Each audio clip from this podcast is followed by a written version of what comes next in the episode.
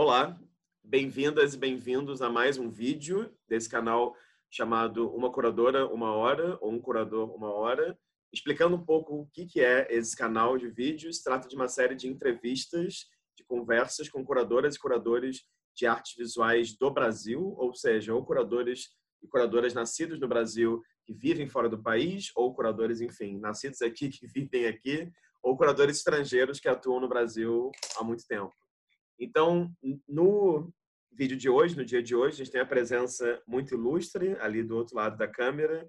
Eu queria agradecer a presença dela aqui comigo e com a gente que estiver assistindo esse vídeo né, no futuro. E queria pedir para ela, mantendo nossas tradições aqui, se apresentar, por favor. Primeiro, obrigada pelo convite, Rafa. Eu sou Fernanda Brenner, é, sou curadora e sou diretora artística do Pivô que é um espaço sem fins lucrativos em São Paulo, em atuação desde 2012. Acho que é isso, versão curta. Maravilha.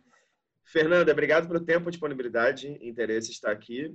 É, queria começar, claro, da maneira mais, enfim, linear que eu tenho feito com todo mundo.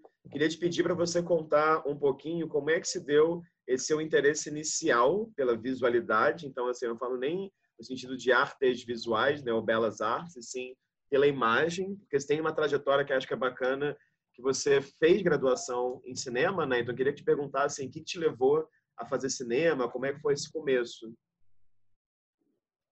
Acho que é uma história bem pensando, eu fiquei pensando na verdade como eu te responderia essa pergunta, que é uma trajetória super fragmentada assim, né? no sentido de que eu não lembro exatamente o ponto inicial, mas eu é, eu acho que eu sempre tive um profundo interesse pela cultura em geral, desde muito pequena, assim, criancinha, assim, aquela coisa bem óbvia que toda criança gosta de desenhar, mas eu acho que eu gostava um pouco demais, assim, aí a, a minha família, que não era exatamente diretamente vinculada às artes, mas aí permeada por cultura, né? Assim, eu cresci em São Paulo, cresci com é, bastante, estudando numa escola construtivista que visitava museus com uma certa frequência, mas eu tinha sempre um interesse muito muito específico pela aquela situação de encontro com coisas não necessariamente visuais, mas com música, com teatro, com, com um lugar que era da cultura, assim.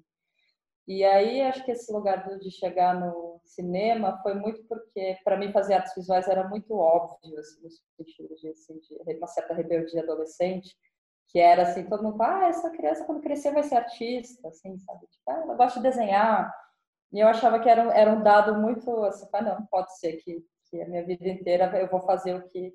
Eu nunca falei que quero ser astronauta, né? Eu falava que eu queria ser artista, né, criança. Então, e aí, quando eu, no colégio, eu tive contato com uma grande amiga minha de infância que, que o pai dela era do cinema, então eu tive um contato com esse lugar do cinema muito jovem, assim, né, no sentido de visitar sets e de, de entender um backstage ali de um lugar que eu achava que parecia, que juntava uma série de coisas que me interessavam que eu não sabia muito bem dominar. Então, eu acabei prestando faculdade de cinema por conta dessa amálgama aí de, de interesses e outra memória que eu tenho também assim de nesse campo da, mais familiar é que meus avós é, paternos tiveram, a minha infância inteira, uma assinatura do cultura artística em São Paulo, né? Então eu cresci muito indo em concerto. Então, o lugar de uma da música clássica, assim, dessa experiência de imersão dentro da música clássica foi uma coisa que eu diria que até hoje profundamente me informa com o jeito de pensar, com o jeito de me relacionar com a arte. Assim, eu tenho uma memória super forte, assim, de ver, de crescer vendo a cadeira da frente, assim, ficar, a orquestra ficar mais evidente, né? E era a coisa que eu mais gostava de fazer criança. Pensei até em fazer música, assim, mas música, assim, só realmente não é a minha mídia, sou uma ligação com qualquer tipo de manuseio de instrumentos, mas sou uma boa ouvinte, assim. Então, acho que mistura tudo isso que foi dar no cinema, que aí por uma outra via que a gente conversar aí foi chegar naquele lugar inicial que era o visual, né? Na verdade sempre foi esse, eu acho. É, hoje me parece que é esse caminho. Uhum, uhum. E aí queria que você contasse um pouco então como é que foram essas suas primeiras é, experiências profissionais com o cinema mesmo, né? Porque tem essa sua relação com produção de arte, com direção de arte. Estava vendo, por exemplo, no currículo que você mandou que você trabalhou um tempo fazendo assistência de direção de arte com a Vera Hamburger, por exemplo, né, que é uma grande, enfim, uma das maiores diretoras de arte do Brasil, da história do Brasil, do cinema brasileiro, possivelmente tem livro também, tem pesquisa, tem tudo um pouco. É, enfim, como é que foi esse esse processo assim? Porque você trabalhou em produções muito diferentes também, né? Coisas brasileiras, coisas gringas, enfim.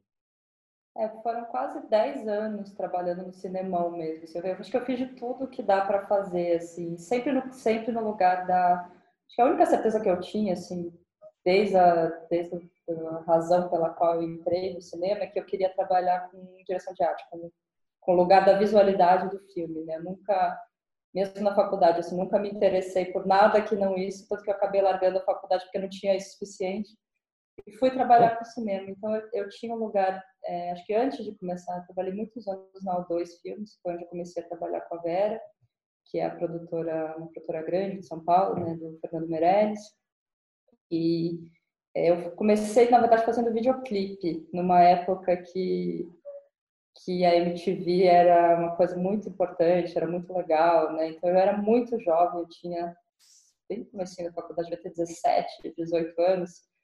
E eu participava de uma espécie de um coletivo de amigos que a gente fazia videoclipes para bandas independentes de São Paulo. Né? Hoje em dia eles são todos grandes diretores cinema, que é o Luiz Carone, o Paulinho Caruso.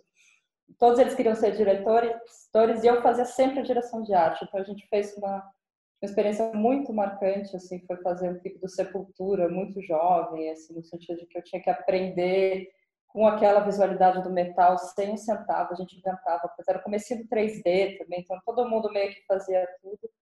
E aí eu comecei a entrar nesse lugar por essa via muito experimental da relação com o audiovisual, né, assim, de enfim, a direção de arte que eu fazia era eu ir com o carro, comprar as coisas com o dinheiro que tinha, pegar um negócio prestado na casa do fulano, junto com eles, e a gente acabou trabalhando alguns anos nisso, e aí, no fim, eu, eu acabei. É, acho que meu primeiro, na verdade, meu primeiro trabalho formal no cinemão foi com a Vera. Eu trabalhei quase 10 anos com a Vera de assistente. A gente é muito, muito próximas, muito amigas. Foi uma pessoa, assim, fundamental na minha formação, eu diria, assim, grandes mestras da minha vida.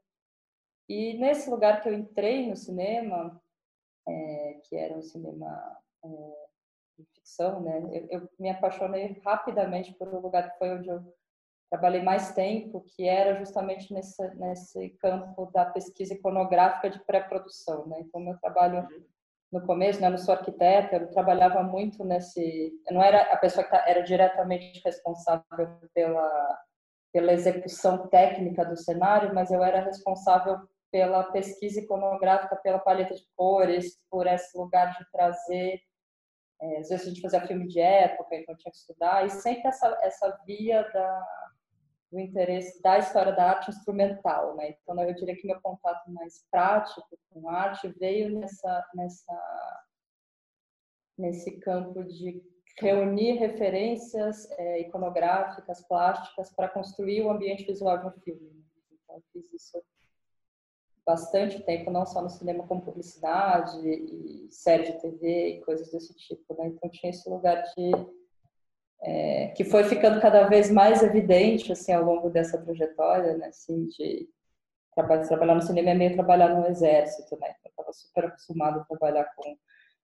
equipes enormes e essa coisa meio cigana, né? Você vai morar numa cidade, aí muda sua vida toda para lá por três meses, aí volta, e aí sai correndo, volta. Então era, era um lugar muito intenso de troca de vivência e sempre nesse lugar de você estudar uma coisa e colocar ela em prática muito rápido, né? Que era uma coisa uhum. muito que era um prazer enorme fazer. E, enfim, então ao longo dos anos foi ficando para mim cada vez mais evidente que a, que a, parte que eu mais gostava era essa, né? Que era o, o backstage, era o primeiro passo. Aí a hora que chegava o ator eu perdi o interesse, era uma coisa assim bem sintomática. Aí que saco, agora tem um ator, aí a câmera vai filmar a cara daquele ator, ninguém vai ver esse cenário lindo que a gente ficou aqui a Vera tem muito isso. Se perguntar para ela, ela vai falar a mesma coisa que eu falei. Putz, aí chega o ator, a gente não pode mais mexer as coisas de lugar, e começa a ter continuidade. E aí, mal ou bem, a vida foi me levando assim, por uma série de motivos, não pode falar mais, mas para entender que, de fato, a parte que eu gostava era a configuração plástico-espacial daquele ambiente, que depois no cinema era muito circunscrito ali, né? a gente estava trabalhando a serviço de um roteiro, de uma produção, né? não tinha, tinha uma, assim, um campo de liberdade grande, mas limitado a atender ali uma, uma demanda dada, né? muito diferente Sim. de trabalhar com, com artes visuais, mas eu diria que a minha grande escola assim, de curadoria, hoje em dia mais, mais adiante na trajetória consigo ver, foi trabalhando com esse lugar desse cinema nessa escala, né? Porque eu trabalhei também além da Vera alguns anos com o Tulé Pique, com o Cássio Amarante, que são três grandes, Márcio Pedroso, né? são três grandes, são quatro grandes mestres da, da direção de arte. Com cada um deles eu aprendi é, coisas muito importantes sobre essa ferramenta que é você construir uma linguagem, você transformar um texto numa linguagem visual. Né? Uhum, uhum. Eu acho que essa, essa, esse tipo de, de decisões espaciais, decisões de interação de objetos no espaço com câmera, sem câmera, mas é um lugar que, que a matéria crua da, da direção de arte, eu acho que é muito, é muito, até hoje informa muito tudo que eu faço, né? apesar de eu ser uma jovem aposentada do cinema nacional. Foi o suficiente para aprender muito. Deixa eu fazer uma pergunta, então, já que você falou sobre isso, só uma curiosidade, acho que pode ser legal para quem está assistindo também. Você poderia dar um exemplo de um projeto de cinema, assim, cujo, cujo esse processo de pesquisa e criação plástica, assim, criação espacial, te marcou? Assim, um, um exemplo, assim. Cara, eu acho que a minha grande escola, assim, de cinema, assim, é no sentido de foi, foi fazer um ensaio sobre a cegueira, que foi trabalhar com um tipo de infraestrutura muito sui generis, assim, mesmo para o cinema nacional, né? Assim, eu estava acostumada a trabalhar com com produções de grande escala, né, assim, com tempo de produção, mas o ensaio sobre a cegueira foi assim, um momento, acho que em 2007, e eu era assistente, né, era um departamento enorme de, de direção de arte, que a gente tinha que partir desse livro do Saramago, né, que é espetacular, né, assim, no sentido da qualidade da descrição é, plástica que ele traz da, da situação. Até é engraçado falar desse, desse livro hoje em dia, numa situação de pandemia, né, mas eu lembro que eu trabalhei nesse, nesse filme o tempo inteiro, né? Acho que eu fui a primeira pessoa a entrar no, no departamento de arte, a última pessoa a sair, né? Foi quase um ano de trabalho. E o meu primeiro, é, minha primeira missão foi trabalhar com o César, o César Chalone, que era o diretor de fotografia, encontrando a textura do filme, que era uma coisa maravilhosa. Então a gente passou muito tempo fazendo um monte de testes malucos, assim, de filmar leite, de entender como é que que, que, que uma lente fazia de trabalhar com espelho, de desenhar essa situação de como é que aquele filme ia aparecer. E para chegar nesse lugar junto com ele, eu comecei pela primeira vez com mais intensidade a mergulhar num ambiente de referências da arte contemporânea. Assim, então, eu lembro de olhar muito pintura holandesa. Eu lembro que a gente entrava numa, numa viagem, assim, ah, vamos olhar como é que é a textura da manga do Franz Haus para achar aquele branco na lente. Né? E, ao mesmo tempo, eu estava fazendo um trabalho muito interessante que era pegar o livro, né, grifar e fazer um trabalho de, de, tradução mesmo, assim, de todas as descrições espaciais e de figurino que o Saramago trazia para o livro para a gente trazer isso para o roteiro. Então, esse, esse, projeto teve um tempo de pesquisa muito, muito impactante para todo mundo que trabalhou na equipe. Né? Então, tinha, eu lembro que a gente também teve um, uma situação. Falando meio esse exemplo, porque um monte de coisas que me informam nas artes visuais começaram ali. Uhum. E a gente fez um projeto que que era preparadora de elenco, acho que era Fátima Toledo nessa época, que era uma, fez uma proposta junto com o Fernando Meirelles, que era o diretor, em que toda a equipe, todo mundo, assim, não só o departamento de arte, mas assim, desde os motoristas de cena, a produtora executiva, todo mundo que tivesse envolvido com aquele projeto, a gente fez alguns dias de workshop de como que era você estar na posição de uma pessoa que fica cega. E foi uma das coisas mais importantes que eu fiz na vida, assim, né, dentro de um, de um projeto de, de construir uma, uma situação visual no filme que a gente era um monte de exercícios que os atores passavam, né, de passar um dia inteiro vendado e de escutar sons e como é que e essa situação, por exemplo, a gente começou a entender coisas, né, nós do departamento de arte, que a gente não entenderia se não fosse uma vivência física, né, no sentido de quando você está cego, o que, que acontece com as manchas da parede, né? As pessoas vão abaixando e aí a parede fica mais suja embaixo.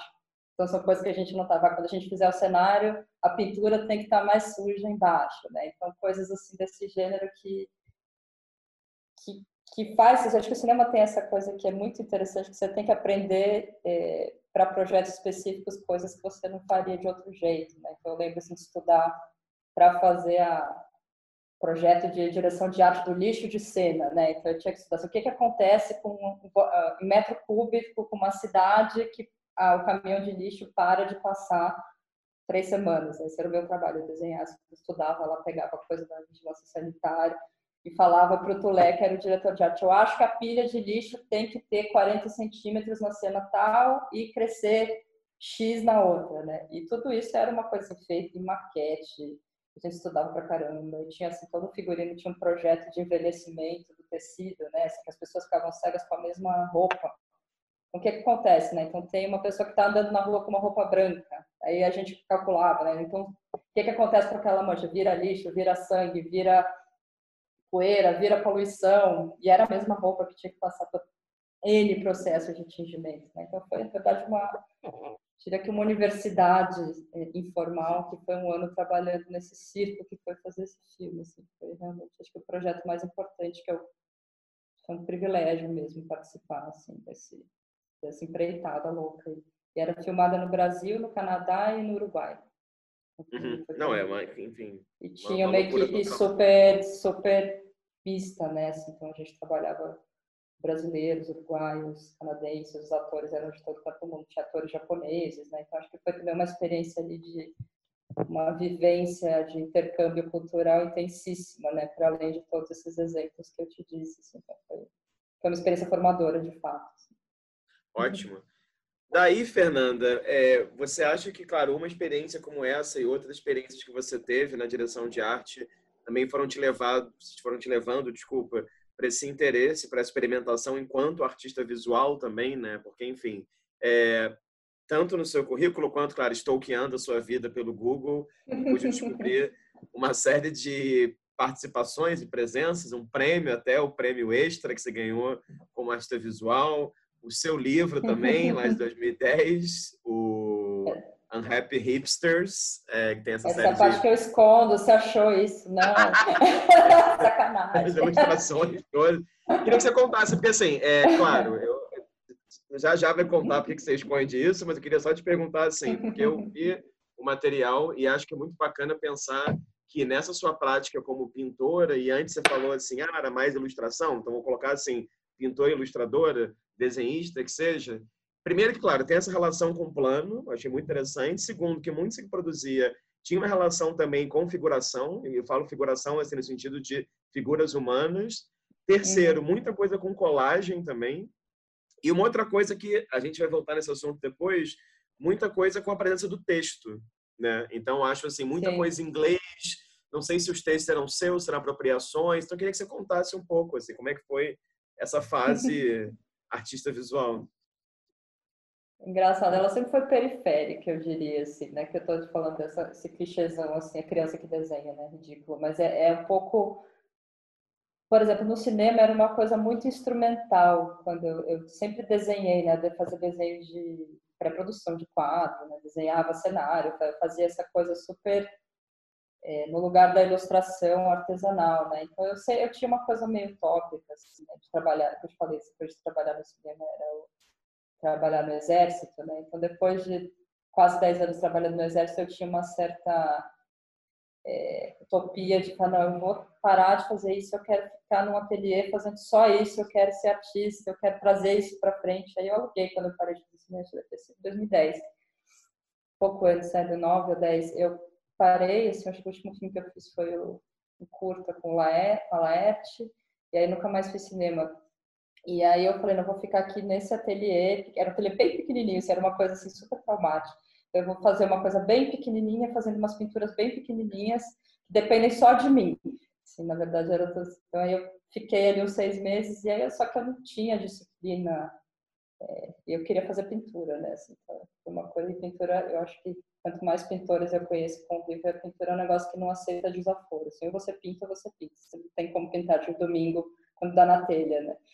E aí eu fiquei lá uns meses assim fazendo isso e foi quando eu comecei a, a trazer todo uma eh, a misturar esse lugar que foi dar no pivô, né? no sentido de voltar a trabalhar no exército de outra forma, né? Então, eu trabalhava ali, mas super pontual, aí fazia, eu trabalhei um pouquinho para a Folha de São Paulo fazendo ilustração, umas, fiz umas capas para Ilustríssima, uma coisa ou outra. Esse livrinho que você, que você falou foi, acho que ele foi para a primeira feira da Tijuana, na Galeria Mano, Vermelha.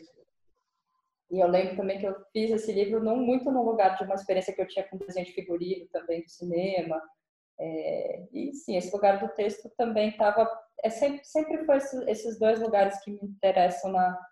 Sempre me interessaram na vida que começaram na faculdade. Né? As únicas disciplinas que eu ia e me, interessava no cinema era roteiro e, e direção de arte. Nunca quis fazer nada no, no cinema que não isso. E era uma coisa que, sim, sempre li muito, mas sempre muito disciplinadamente, né? Eu sempre falo isso, eu sei um monte de coisa todas mal. Então, é, eu acho que ter esse lugar do fragmento, né? Eu até fiz depois, muito tempo depois, uma exposição que era sobre esse lugar do fragmento textual do Barthes, né? Enfim, então são lugares que que se foram se misturando aí, que eu não, eu não diria para você que eu fui artista plástica de fato, né? Assim, acho que foi, foi uma fase de transição tem até uma história engraçada, assim, quando eu parei de assim, assumir para mim mesma que eu não era mais artista plástica, eu já, eu já existia, assim, eu lembro que eu fui pintando cada vez menos, aí eu tinha ateliê, não parei de ter ateliê, mas que eu tive ateliê depois eu tinha um quartinho em casa que eu pintava às vezes, e aí ao longo de um ano eu devo ter feito, sei lá, cinco pinturas, assim, já existia a residência do Pivô, eu pendurei todas elas, assim, na, parede, olhei para elas assim, bem profundamente, falei, cara, eu não aprovava esse portfólio para a residência do pivô. Aí eu falei, puta, se foi assim, uma, uma, solenidade da minha aposentadoria como artista, talvez eu volte com 70 anos, vai saber, mas, mas foi assim, realmente teve um momento que eu falei, tá bom. Aí eu peguei, tinha umas tintas em casa, assim, tinha um monte de artista trabalhando, eu meio fiz uma uma distribuição para eles, ó, cara, leve esses materiais, desfiz o ateliê de casa. Aí foi quando eu comecei a escrever, assim, uma coisa. Eu acho que eu vou escrever sobre pintura, que está parecendo melhor do que, do que a coisa em si, assim, tá? Mas, de novo, outra aposentadoria precoce foi essa. Você guardou seus trabalhos, Fernanda? Você destruiu tudo? Tem um ou outro, assim, na casa de um amigo, uma coisa assim, mas eu tendo a colocá-los num lugar bem longe da minha vista. Você, você, você, acabou de me falar que você achou eles na internet, eu fiquei um pouco preocupada. Mas olha só, então conta Mas tem, tem muitos curadores que tentaram ser artistas por um momento, eu acho que é importante. Tem, tem, tem muito, sim. e tem um caso que eu acho que é muito curioso, como por exemplo o Pedro França, né, assim, que começou como curador, virou artista, a coisa da curadoria ficou de lado, né? Enfim, mas isso é, é, é interessante. Isso. Tem uma, tem uma é. zona cinzenta importante aí entre as Total, total, total. é, daí queria te perguntar, claro, né? Como, enfim, essa pergunta obviamente ia acontecer e acho que a fala poderia ser inteiramente sobre isso. Como é que foi o começo do Pivô? Estava vendo que você participou desse projeto imóvel no Copan em 2011. Então fiquei curioso em saber se tem né, uma relação de uma coisa com com a outra e queria que você contasse um pouco é, desse, desse nascimento mesmo da, do espaço, né? Eu vi uma entrevista sua é, super bacana no, no YouTube que você fala alguma coisa sobre como o momento que você começou a reparar que as pessoas falavam assim, ah, é, em vez de pessoas falarem assim, eu vou nesse espaço novo que abriu no Copan, é, você falou que você começou a perceber que em dado momento da história do pivô, as pessoas falavam, eu vou ao pivô. Então, eu queria que você contasse um pouco assim desse processo entre o nascimento uhum. do, do, espaço e em que momento você sentiu essa, essa virada, né? De que o pivô se torna um lugar reconhecível, digamos assim. É, essa é uma história também um pouco como todos que eu estou te contando agora, cheia de é, curvas. Mas o projeto imóvel tem, tem tudo a ver com pivô, né? No sentido que que eu, uma coisa que eu sempre falo sobre pivô é que, que tem muita gente que acha que a gente tem um programa site específico, eu não concordo, e eu acho que o pivô é uma instituição site específica, ou seja, no sentido de que ele nasceu para uma situação muito específica, que era o fato de aquele espaço estar fechado naquele prédio, com aquela escala, com a relevância daquele, do edifício Copano por tantos anos, né? Ou seja, o, o imóvel, né, que hoje em dia é sede do pivô da Associação Cultural, ficou inoperante por quase 20 anos e eu acho que ele tem um lugar que enfim, é uma discussão longa, mas a gente pode ir tangenciando ela, que, que para mim sempre foi muito fascinante o fato dele ser um filho bastardo do Niemeyer, assim, no sentido de que é um, é um espaço dentro do Copan, né? o Copan que foi projetado para ser essa situação de ser uma cidade dentro da cidade, né? um pouquinho pensando na, na unité d'habitation do Corbusier, né? de ter um lugar de um, uma vida é, urbana totalmente, em que os serviços são integrados com a residência e tal.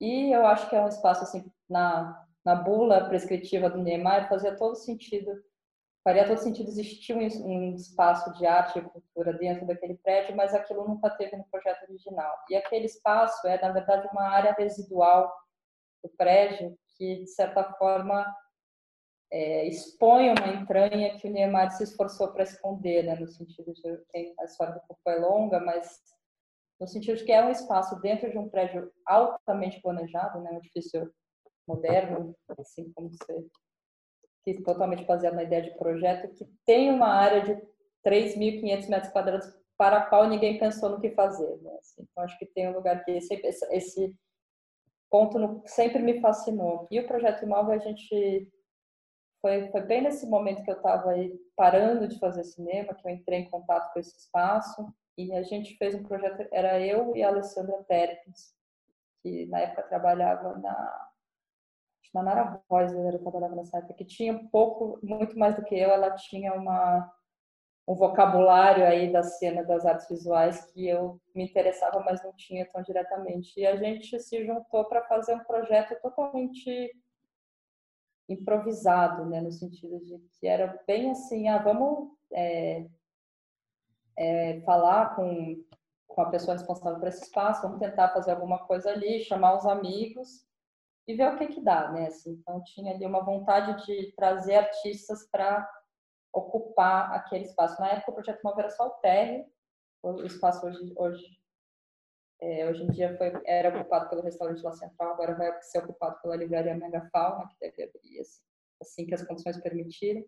Mas aquela época era só, era só uma grande ruína, né? todo o espaço que o pivô ocupa hoje. E uma ruína totalmente sem, sem nenhum tipo de. Sem, sem condições de receber público, né? no sentido não tinha não tinha luz elétrica, não tinha banheiro, não tinha nada, né? Assim, era uma ruína de um hospital que ficou fechado durante 20 anos, né? Então, você imagina como é que estava o estado aqui. Então, o lugar que a gente conseguiu ocupar numa situação inteligível para receber público era o térreo.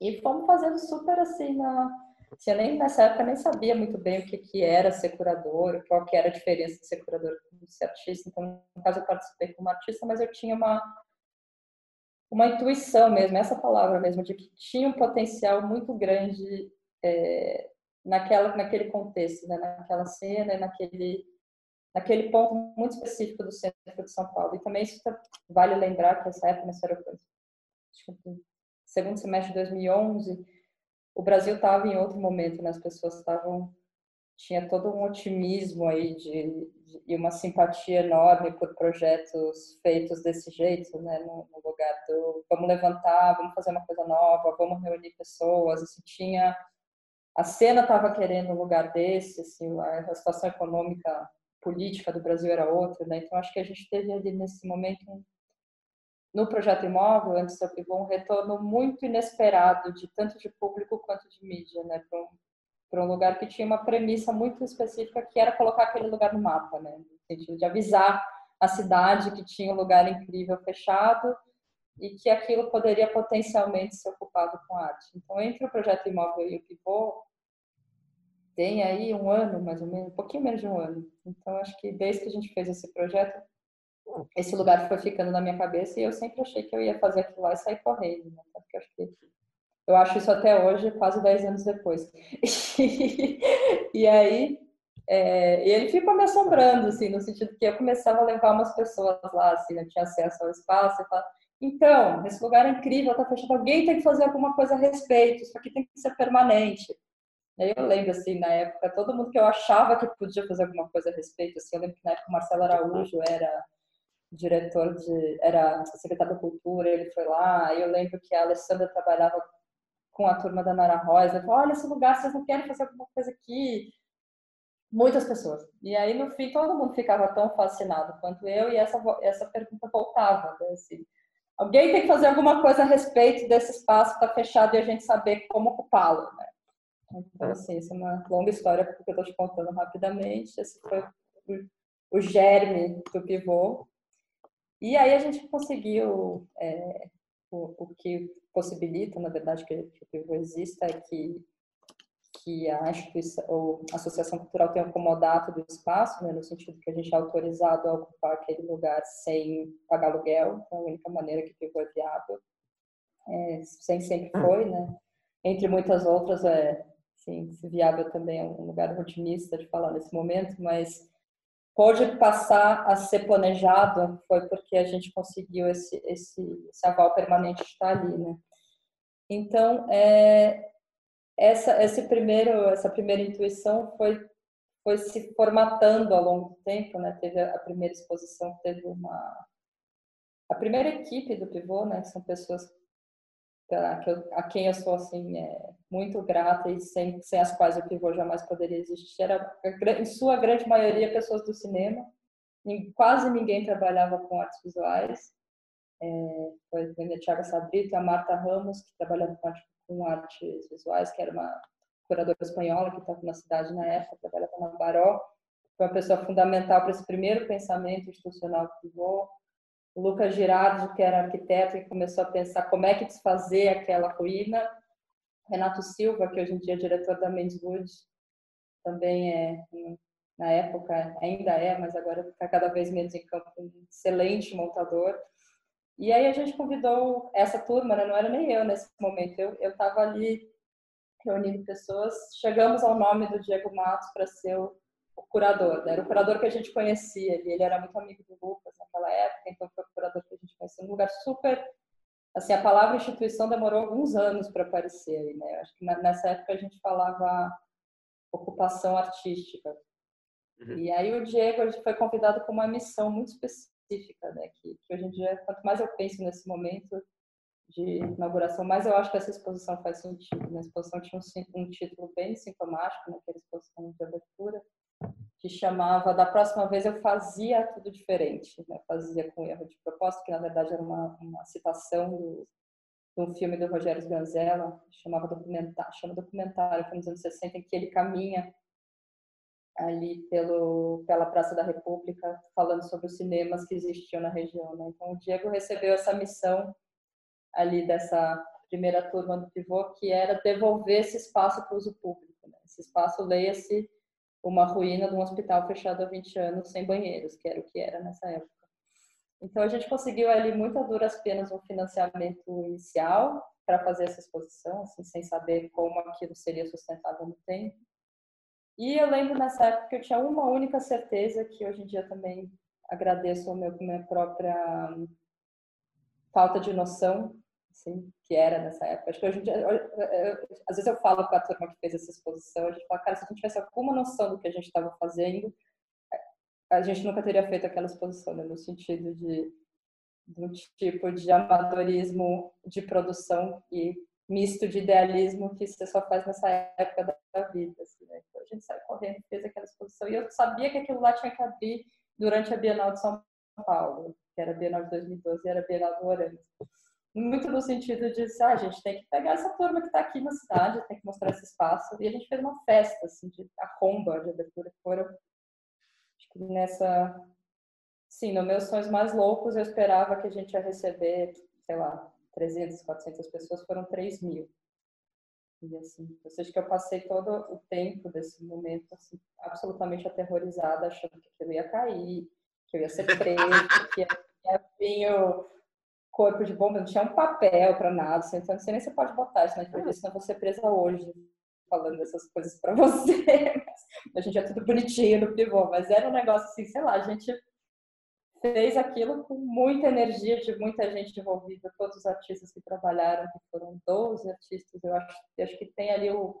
Estou dizendo que a exposição foi muito importante porque foi o DNA do pivô, né? no sentido um jeito de fazer a exposição, porque eu acho que a, a coisa mais. O lugar que a gente nunca saiu, na verdade, do pivô é esse espaço de que é um espaço onde tem artistas trabalhando sempre. Né? Então, são artistas reagindo àquele espaço, são projetos pensados para aquele contexto. E essa exposição foi a primeira vez que a gente colocou ali um lugar de trabalho é, contigo, né? Assim, assim, não tinha nenhum tipo de hierarquia entre quem era a equipe de produção, quem eram os artistas trabalhando, quem era a turma da construção civil que estava arrumando o único banheiro que funcionava naquela época, e eram ali 40 pessoas trabalhando para inventar um negócio que ninguém fazia ideia do que, que era, né? Eu lembro que teve, teve uma situação muito interessante assim, nessa festa de abertura com a exposição do Diego, que tinha, tinha alguém da imprensa lá, assim, acho que era até da Freeze, já, às vezes eu olho as fotos dessa festa e falo, gente, olha as pessoas que estavam nesse lugar que eu não fazia ideia de quem eram, que hoje em dia eu teria... É, como que essas pessoas foram parar lá, né? Assim, aí eu, alguém falou, quem que é o responsável por esse projeto? Como que é? E aí eu olhava assim, tipo, é, sei, eu acho que sou eu, sei lá, né? Então, então foi um momento muito interessante. E aí, claro que é, esse, essa situação com esse tamanho de.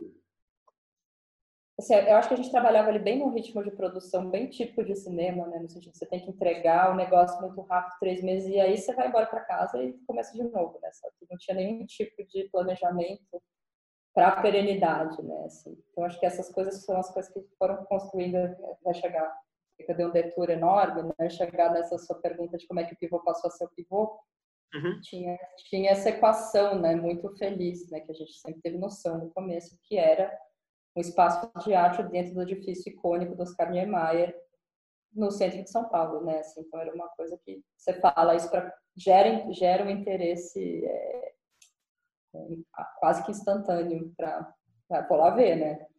E aí foi muito importante no começo criar esse, esse lugar vinculado ao endereço e ao mesmo tempo foi uma coisa difícil de se desprender no sentido de quando a gente começou a já ter um pouco mais de desenho institucional, de pensamento de programa, né, de ali o começo de um pensamento de governança que acho que até hoje a gente está trabalhando gradualmente para consolidar, enfim, né? Então, é, teve esse momento que, que passou a ser um exercício ativo, né, assim, né, de lugar da imprensa, como é que a gente de comunicação e tal, de colocar o nome e o programa do Pivô à frente do fato de ser um espaço de arte no Copan.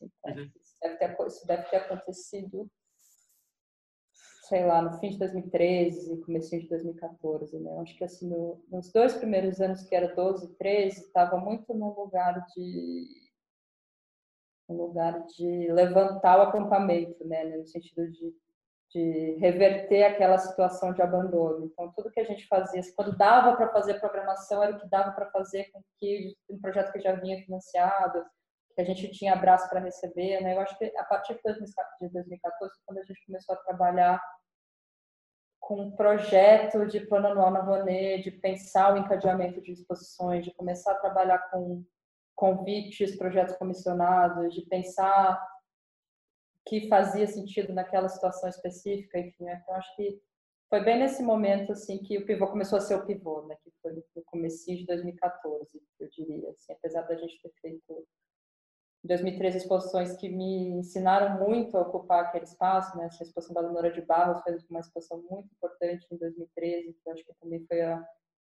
das primeiras exposições que eram do pivô, que de fato nossa equipe de produção fez a gestão completa, né? não era um projeto que vinha de fora, foi, mas em 2014 começou a ter pensamento de programa, eu diria, eu acho. Eu acho que deve estar, talvez responda essa, esse ponto da sua pergunta. Aí. Sim, sim.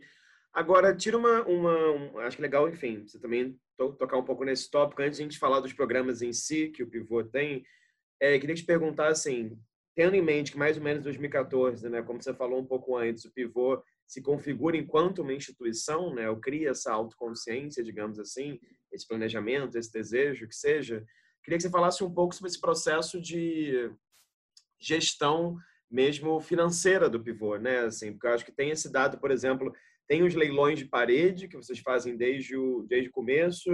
Tem também um, um, uma espécie de um, eu posso chamar isso, um, né, um conselho, né? Assim, algum, alguns patronos, de certa maneira. Então, eu queria te perguntar sobre esses desafios, assim, de estar entre editais públicos cada vez são menos constantes no país, né? E, claro, está também num outro lugar, que, que não dá para ser ingênuo nesse sentido, que é estar tá em São Paulo, onde tem um sistema de galerias muito forte, onde tem uma tradição né, de, patron, de patronagem, enfim, disso tudo. É, eu acho que é uma combinação, né? Assim, acho que tem um lugar que eu falei um pouco desse começo bem improvisado, que era do, da exposição, mas eu acho que tem um lugar que para mim sempre foi muito claro o tamanho da responsabilidade que é ocupar esse espaço, assim, no sentido de que eu sempre, esse lugar, caso falando mais pessoalmente, sempre tratei o pivô com o tamanho que ele tem, né, no sentido de que não dá para fazer um negócio temporário com esse volume de espaço, com esse com esse lugar, esse lugar em potencial que a gente enxergou aí com esse primeiro movimento que foi a primeira exposição, né? Assim, o retorno que teve, a vontade de fazer, enfim.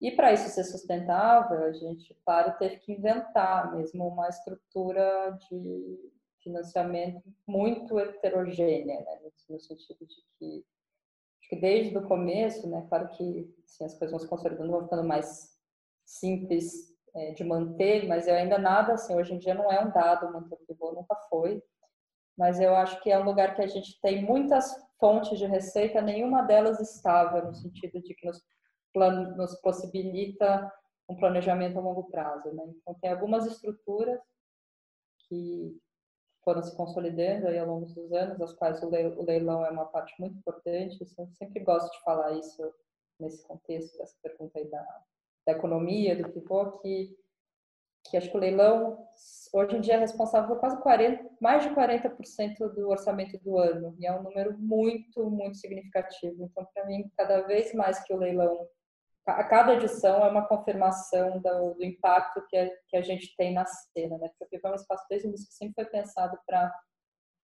para ser um espaço de interlocução, de, de viabilização, de criação de redes, de recursos para a comunidade artística em primeira instância. Então, esse, o leilão é um feedback, um retorno importantíssimo desse, desse lugar que os artistas, às vezes artistas mais estabelecidos, doam obras pensando que é uma porta de entrada para artistas de início de carreira, dessa economia que, que é baseada na doação de obras dos artistas das, versus as pessoas que compram, e isso viabiliza quase 40% do orçamento do ano. Né? Fora isso, a gente tem todas as leis de incentivo, né? Assim, PROAC, PROMAC, PRONAC, Federal, Municipal, Federal, é, federal, e também lembrando que se ser inscrito numa lei de incentivo não quer dizer que se capta, né? Se você é autorizado a, a, captar, então, às vezes também tem uma confusão nesse lugar, né? Então tem toda uma gestão aí que, que também a, a instituição precisa ter um músculo mesmo para gerir a prestação de contas e a execução desses projetos, né? tanto a inscrição quanto a que foi também se construindo ao longo do tempo. E tem também uma rede importante de pessoas físicas e jurídicas, né, através dos nossos programas de mantenedores amigos, né, que dão, doam cotas anuais, mensais de cifras diferentes, que é uma que possibilitam também é, essa economia girar, né? Assim, fora também um monte de parcerias institucionais. Com cada exposição que acontece tem a sua economia interna, né? Não tem nenhum, eu diria que não tem nenhuma exposição historicamente no Pivot que foi viabilizada da mesma forma que a outra. Né? Então a gente está sempre uhum.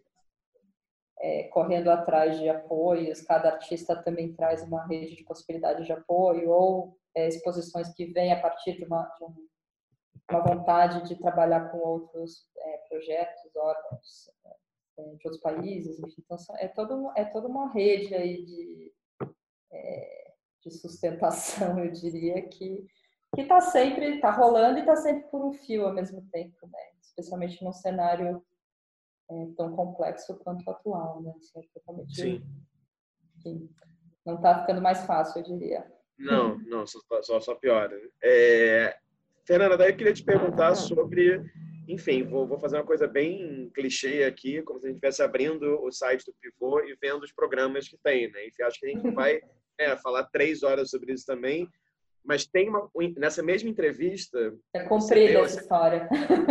É, mas nessa mesma entrevista que você deu, nessa, nessa série de entrevistas que era Personagens de São Paulo, acho que era o nome, uma hora você fala assim que um diferencial do pivô é o fato de que não é um espaço só para se fazer exposições, mas é um espaço também para se fazer arte. Né? Então, eu queria que você falasse um pouco sobre isso, é, essa importância dos ateliês, digamos assim, e sobre esses programas que vocês têm. Né? Tem Fora da Caixa, o Hello Again, o Pivô Recebe, o Leilão você falou um pouquinho. Então, acho que é mais isso, assim, essa esfera, né? Assim, as exposições, o Pivô Pesquisa, né? Que, se não me engano, é o nome relativo aos ateliês as residências, né, ao fora é. da caixa e o, e o Hello Again. Como é que vocês vão se estruturando, né, com isso? Sim. É, eu acho que é, é, o que eu te falei, tudo começou muito nesse primeiro momento que a gente partiu desse lugar de trazer uma série de artistas para o espaço e trabalhar muito sob demanda, né? No sentido, eu me lembro muito do, no começo, né? Essa primeira exposição da próxima vez já tinha um intercâmbio geracional importante na seleção de artistas, né? Então a gente tinha ali Carmela Gross, o da Coimbra, tinha o Guilherme Peters, que foi a primeira exposição dele, o Daniel de Paula também, né? Esse monte de artistas que estavam ali fazendo a sua primeira exposição é, institucional, num lugar que nem era uma instituição ainda, mas assim, no caso não comercial, né, com aquela escala, talvez, assim, de ter, no sentido de ter um projeto comissionado, né, que é o caso dessa exposição, e artistas com, com a experiência da Carmela, né, então é, foi um grande privilégio nesse, nesse lugar de talvez fazer as primeiras perguntas que levariam ao que seria o Pivô como instituição e como programa, de ter artistas envolvidos nesse processo, né? Então a gente ficava se montando exposição e aí, o que, que, que, precisa, né, nessa cena? É residência, é mais espaço de exposição, é um jeito de fazer exposição, que, que vocês acham? Aí cada um fala alguma coisa, e eu acho que isso daí impregnou, de certa forma, um, um modus operandi aí, tanto da, da maneira de fazer exposições como a maneira de conceber programas, né? No sentido que, eu acho que essa frase que você trouxe, eu acho que a gente se pretende, assim, como um espaço que está junto de um artista, de um processo artístico, da ideia até o seu período visível, né? Ou seja, de criar uma infraestrutura é, de interlocução material, de qualidade de espaço, de tempo, de interlocução para que propostas que não aconteceriam de outra maneira passem a existir nesse contexto, é, uma espécie de, sei lá, um ambiente ali que a gente trabalha para que a instituição se adapte ao projeto e não vice-versa, né? No sentido de que eu gosto de pensar nem sempre, às vezes isso é um pouco mais utópico do que prático, cada vez a gente trabalha para isso, de ser esse lugar que fica entre o lugar, é, a galeria comercial, né? No sentido de ter uma pressão mal ou bem, qualquer exposição comercial, por mais experimental que seja a galeria, tem um compromisso de, de retorno financeiro ou de, de uma relação aí mercantil mais evidente do que um projeto comissionado numa instituição. E nesse lugar também de ter uma atuação mais livre, no sentido de desburocratizar o acesso ao, a, assim, os artistas se envolvem muito na própria configuração de uma exposição no pivô, né? São sempre processos longos em que a gente tenta não falar muito não, né? Assim, no sentido de qual que é, o que, você quer fazer para esse espaço, qual que é o projeto ideal, o que a gente pode fazer com a estrutura que a gente tem, né? Então, assim, coisas que, sei lá, já teve projetos louquíssimos no Pivô, né? Laura Lima mudando o escritório do Pivô inteiro para o meio do espaço, Matheus Chapita fura uma laje para outra, o Alexandre da Cunha coloca, traz umas betoneiras que a gente tem que arrancar a janela do vidro, coisas que às vezes parece que são muito, é, sei lá, do contexto de uma Bienal de São Paulo, coisa desse jeito, que a gente no Pivô sempre deu um jeito de fazer isso como a gente pode, em nome da execução de um projeto artístico que a gente acredita junto com uma ideia, né? Assim, então, acho que esse lugar permeia todo o pensamento institucional e, e a maneira como os programas são articulados. O intercâmbio geracional é uma coisa que está no DNA também do, o pivô desde o começo, né? Então acho que esse lugar de ter um programa como Fora da Caixa é muito importante, no sentido que a gente convida um curador para trazer um projeto que, por alguma razão, um artista, uma obra, uma, uma prática, que por alguma razão esteve, de certa forma, à margem, ou teve menos visibilidade do que, do que a gente gostaria, talvez, trazer esse, esse trabalho para um contexto onde tem produção é, de arte contemporânea, de artistas jovens, né, que estão ali sempre no, no programa de residência, que eu acho que também ao longo dos anos o programa de residência começou de certa forma um pouco transversal, né, no sentido de que a gente sempre teve artista trabalhando no pivô desde o dia 1, né, assim, então eles começaram, eles trabalhavam muito mais no sentido de ocupar um espaço que estava vazio, né, eu lembro assim, do PJ trabalhando em 2013 porque ele queria tinha uma exposição que ele precisava pintar umas telas que não cabiam no ateliê dele, ele pediu para vir,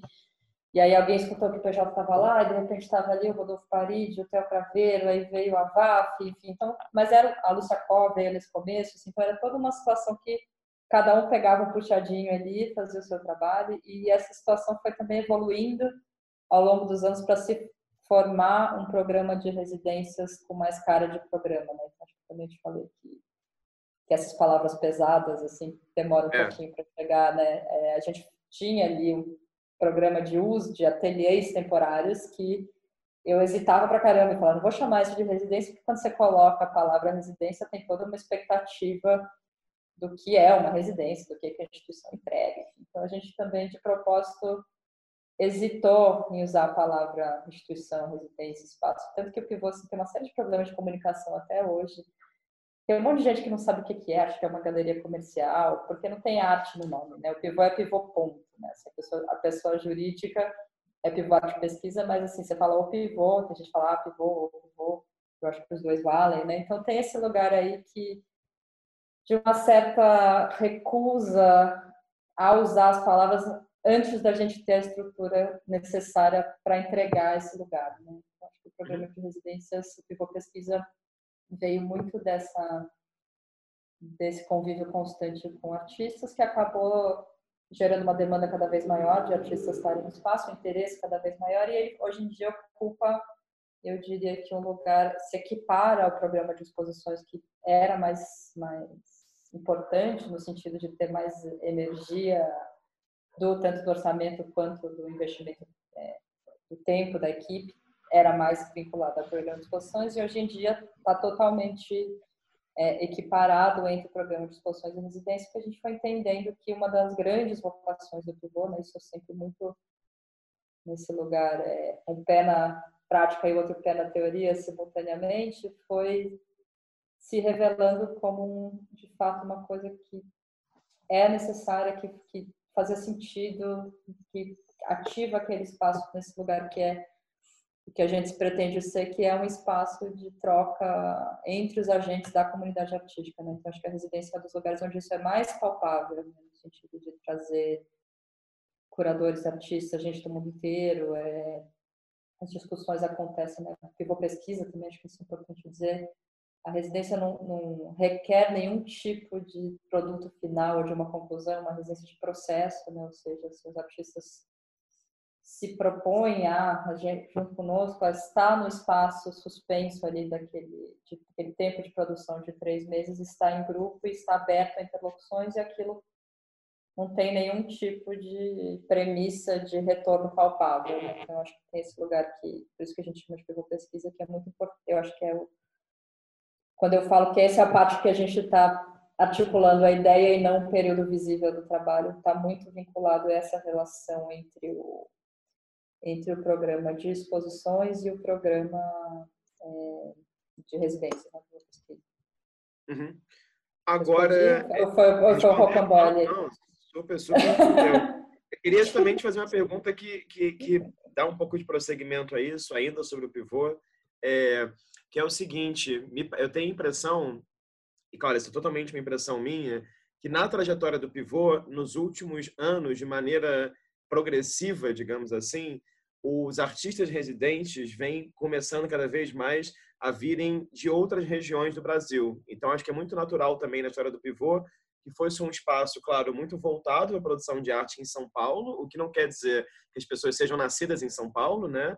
É, enfim, uma Sim. coisa não quer ter nada a ver com a outra, mas eu tenho a impressão que nesse momento que vocês abrem essa esse edital, que qualquer pessoa pode aplicar, e agora, curiosamente também, nesse momento pandêmico do mundo, e parece que o perfil dos residentes ganha muito em diversidade, digamos assim. Né? Por exemplo, a turma que estava na residência com a Clarice, a turma que vai entrar agora com o Tiago de Paula, tem pessoas do Brasil inteiro, muitos artistas negros, por exemplo. Então, eu queria só te perguntar um pouco sobre isso, assim, é, como que são esses desafios, tanto da, pensar uma residência durante a, a, o isolamento social e a pandemia, quanto também de ter esse pé em São Paulo, que a gente sabe que é uma cena super forte e que é, querendo ou não, gostando ou não, um, um dos grandes corações né, das artes visuais no Brasil, mas também esse contato com outros Brasis, né, com outros artistas, com outras regiões, né?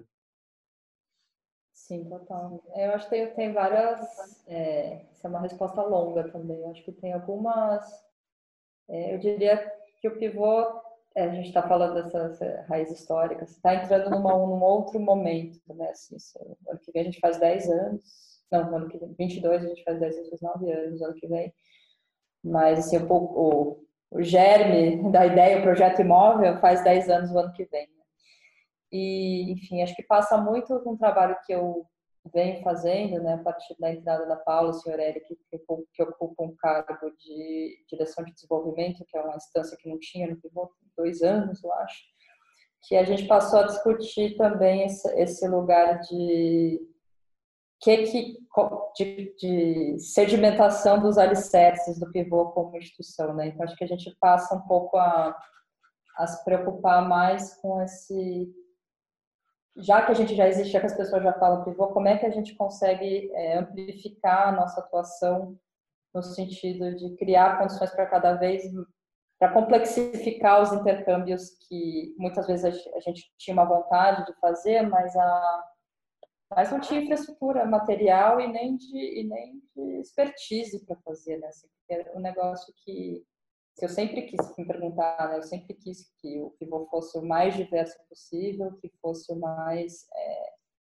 permeável possível, mas a gente passou muitos anos levantando a obra mesmo, né? Assim, todo e qualquer recurso que entrava era para construir um pedacinho ali para conseguir fazer uma sala que aí um artista que já estava aqui na cidade era muito mais fácil de conseguir trabalhar naquelas condições. Eu acho que esse lugar que a gente mim agora, né, tem, é, voltando um bumerangue para a sua pergunta da residência digital, tem muito a ver com o fato de que esse 2020 é o primeiro ano que a gente conseguiu, é, felizmente, abolir a taxa de uso dos ateliês. Né? Então, o, o, projeto dos ateliês tinha ali uma taxa simbólica que os artistas tinham que contribuir para que que houvesse uma manutenção daquele espaço que eles ocupavam que, claro, era um impeditivo, né, já era um divisor de águas entre quem poderia aplicar e quem poderia contribuir com uma taxa. Né? Então, quando a gente, ao abolir essa taxa também, é, a gente começa a ter uma, uma ponto de entrada comum né, para os artistas. Isso no digital é muito mais fácil, né, porque esse, esse argumento não se aplica ao fato de um artista ter que viajar para São Paulo, né, uhum. uhum. processo.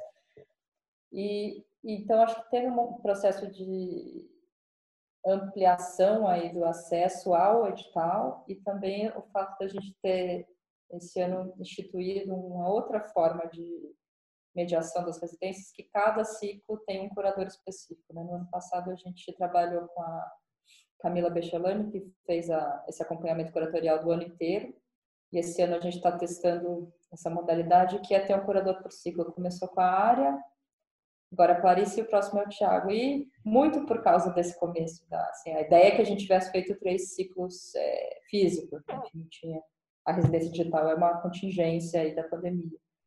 E quando a gente estava já começando o espaço, aqui, começando a primeira turma de residência no espaço, que a gente foi obrigado a fechar, claro, é, pelo fato de estar trabalhando com a área, que, é, que são duas curadoras, a Lívia Benedetti e a Marcela Vieira, que já tem uma experiência, que é uma coisa que o Pivô nunca, teve, nunca pensou em ter desse lugar do digital, foi muito fácil a decisão de migrar, né, assim, de testar, como eu acho que também passa muito por essas questões que a gente está falando do, do Pivô ser uma instituição que tem uma ampla margem de manobra, né, ou seja, que é um, caso um luxo, né, a gente poder mudar de ideia, inventar um programa, vamos ver se isso funciona, volta atrás, aquilo ali era melhor, vamos testar isso daqui, né? Enfim, então foi um consenso ali com, a, com as meninas da área e os artistas.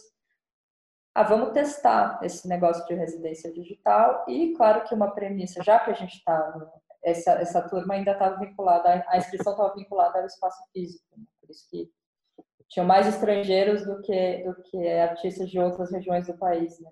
Os estrangeiros também às vezes viabilizam suas inscrições através de bolsas ali em seus respectivos países.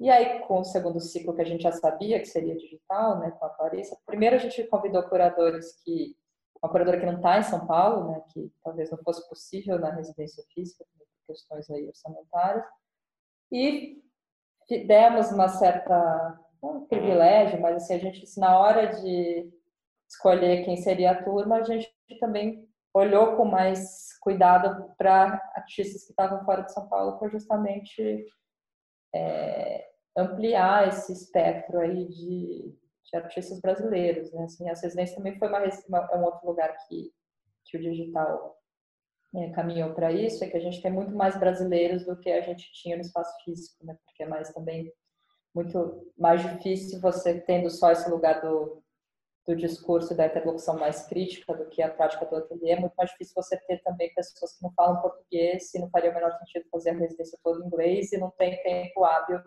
para uma tradução simultânea. Né? Então, também a gente privilegiou esse lugar do de trabalhar com artistas brasileiros e fora do cada vez mais fora do eixo do Rio tem bastante, mas a gente tinha, historicamente tinha poucos cariocas até na residência, se você for pensar.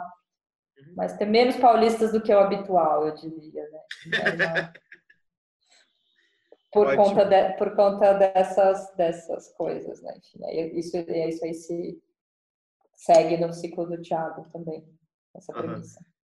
Uhum. Daí, Fernanda, queria te perguntar, claro, terminando também esse capítulo pivô, para a gente não ter uma overdose de pivô também, mas eu queria, ah, vou fazer uma pergunta que vai soar muito cafona, mas ela nasceu cafona na minha cabeça agora, eu vou falar exatamente como ela nasceu.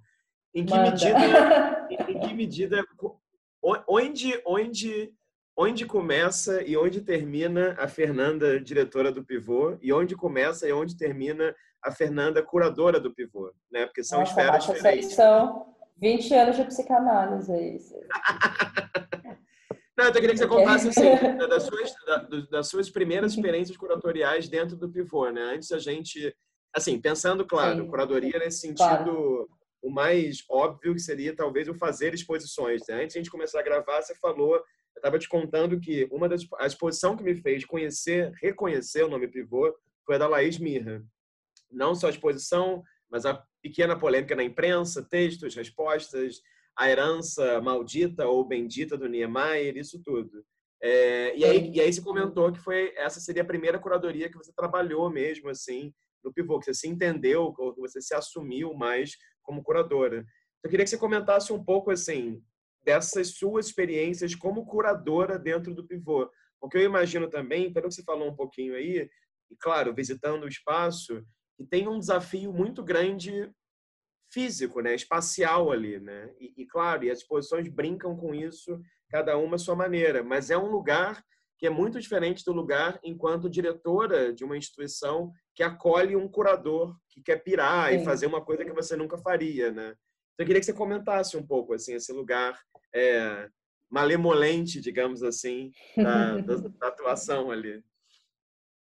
É, eu acho que isso volta pensando que, né? É quase esse mesmo lugar que eu te falei da palavra residência e da palavra instituição. Eu tinha isso no nível pessoal com a palavra curadora, né? Assim, porque de não ter, assim, talvez me ter uma formação prática nisso, hoje mesmo não ter vindo desse campo, né? Na verdade, a primeira vez que eu fiz curadoria na minha vida foi no pivô, né? Que é uma maluquice. Mas eu, eu tinha toda esse uma experiência grande com o relacionamento com o espaço físico, né? Assim, com esses anos todos de cenografia, direção de arte, ou seja, eu tenho uma eu fui é, educada profissionalmente dentro da matéria do uso do espaço, né? Assim, que, também é um jeito que eu penso muito a curadoria e isso para trabalhar no pivô é um privilégio, né? Assim, que eu acho que para o mal e para o bem no sentido, né? Assim, hoje em dia às vezes eu monto exposição no cubo branco me dá um alívio sem fim, ai que alegria, as paredes pós furar são simétricas, a luz vem de um lugar só, é tudo igual, assim, assim tipo, enfim. Mas tem essa situação que eu, eu acho que tanto para mim quanto para os artistas trabalhando, ou qualquer curador que trabalha, né? Assim, claro que não sou só eu que faço curadoria, hoje muitos passaram por ali. tem esse negócio de receber um pacote, né, assim, de trabalhar ali naquele espaço que é um pacote que é o espaço físico, que é tão heterogêneo, e o, o fato de você estar tá trabalhando no lugar com uma audiência potencial de 5 mil pessoas absolutamente heterogênea, né, que moram ali no Copan, que passam pela rua do centro de São Paulo, e por todas essas camadas aí de, que eu contei brevemente, de ser o bastardinho do Niemeyer, de ser esse lugar que ele fez para esconder, de ter toda ali é uma a gente habita a contradição do modernismo num lugar prático, né? Assim, no sentido só tem umas coisas malucas no espaço de Pivô, tem aquela coluna central que ela esmirra, vou voltar para aí, onde ela apoiou a viga da gameleira, por exemplo, é a escada de incêndio do Copan, né? Que não tem uma porta para aquele espaço. Então, isso começou a ser sintomático, né? Então, é um lugar ali que ele Nunca ninguém, nem, nem acho que nem seja o caso de culpar o Niemeyer, não é por aí, mas assim, é um lugar que ninguém desenhou uma porta porque não era para ter ninguém passando ali, né? Então, também todas as vezes que eu hum. penso, assim, volto às vezes para casa de uma abertura, saudosas aberturas que tinham ali mil pessoas, é, eu penso, cara, que como é importante, simbólico, cheio de ambivalência você colocar mil pessoas no lugar que foi feito como serviço, né? Dentro do cartão postal de São Paulo. Então, acho que tem esse lugar que é o oposto do, do neutro, né? O é o oposto do pivô branco em todos os sentidos. Então, acho que essa situação, é, quando eu, eu, fiz esse projeto da Laís, eu já estava também totalmente dentro daquela atmosfera em todos os aspectos, né? Foi um processo natural também. De, eu lembro que eu vi, eu, a Laís foi a primeira, é, teve esse projeto da da Lenora, que, que é, era uma exposição que veio do Rio, mas ela foi a primeira artista que a gente convidou para desenvolver uma coisa inédita uhum. para o pivô, assim, no, no, sentido de com a infraestrutura de comissionamento, né, por assim dizer, que a gente hoje em dia tem. E eu lembro de convidar ela com esse, com essa, com esse foi a primeira pessoa que eu falei desse pacote, né? Por isso que eu acho que foi o primeiro lugar que eu vivi como curadora. Eu cheguei para ela e falei, Laís, ó, tem esse lugar tá aqui. E aí ela trouxe esse projeto que era o, o a Gameleira, né, que, enfim, que é um, um, episódio trágico aí da biografia do Niemeyer, que a gente construiu no espaço. Também foi uma coisa que para mim era muito familiar, no sentido que aquela instalação era um grande cenário, né, no sentido de que eu sabia muito fazer aquilo. E, a gente, assim, a gente trabalhou com foi a primeira vez que o Buda, que era uma pessoa que trabalhou anos com a gente também, que era um cenotécnico que trabalhou comigo na, na O2, que eu meio que foi lá para ajudar para quebrar um galho com a instalação da Laís e ficou meio faz tudo, foi a pessoa que construiu fisicamente boa parte das coisas que estão no pivô desde 2014. Né? Então são situações que que era muito dentro do meu vocabulário, mas por exemplo eu não falava que eu era curadora da exposição, né? era meio eu estava ali fazendo mas eu estava fazendo sem saber todo o, a matéria da curadoria, né? da, interlocução com artista, das resoluções espaciais, enfim. O texto da exposição nem é meu, é um texto do Moacir dos Anjos, que escreveu um texto muito mais num, num lugar de crítico do que curador, né? Assim, escreveu do Recife, a partir de uma conversa com a Laís, né? Então, estava ali, ali se delineando um lugar que eu vi que me interessava. E e aí foi indo, assim. Então, eu acho que o, o lugar que separa foi esse, assim, no sentido que também eu é, fui, fui pensando muito mais na sequência das exposições, né? Assim, assim, no desenho de programa, que eu acho que isso é uma parte importante que aconteceu esse ano, né?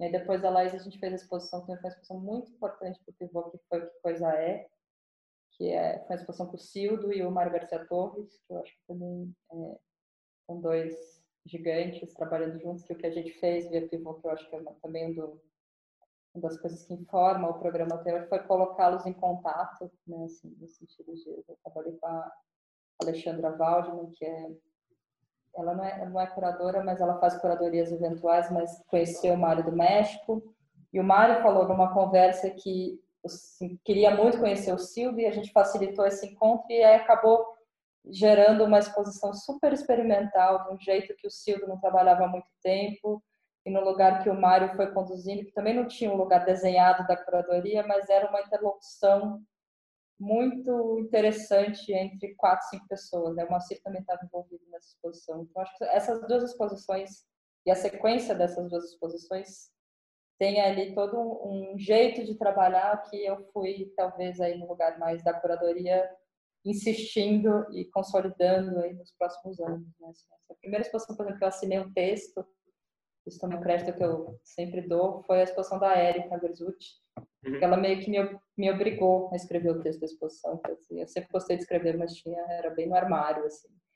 E a Érica falou, não, eu quero que você escreva esse texto, e eu escrevi os textos do pivô e não assinava, assim, vários, né? mas meio muito mais num lugar de de press release, né? Então a Erika falou: não, você escreveu esse texto, eu quero que você assine, eu quero que seja um texto autoral, porque a gente fez uma exposição no lugar da autoria.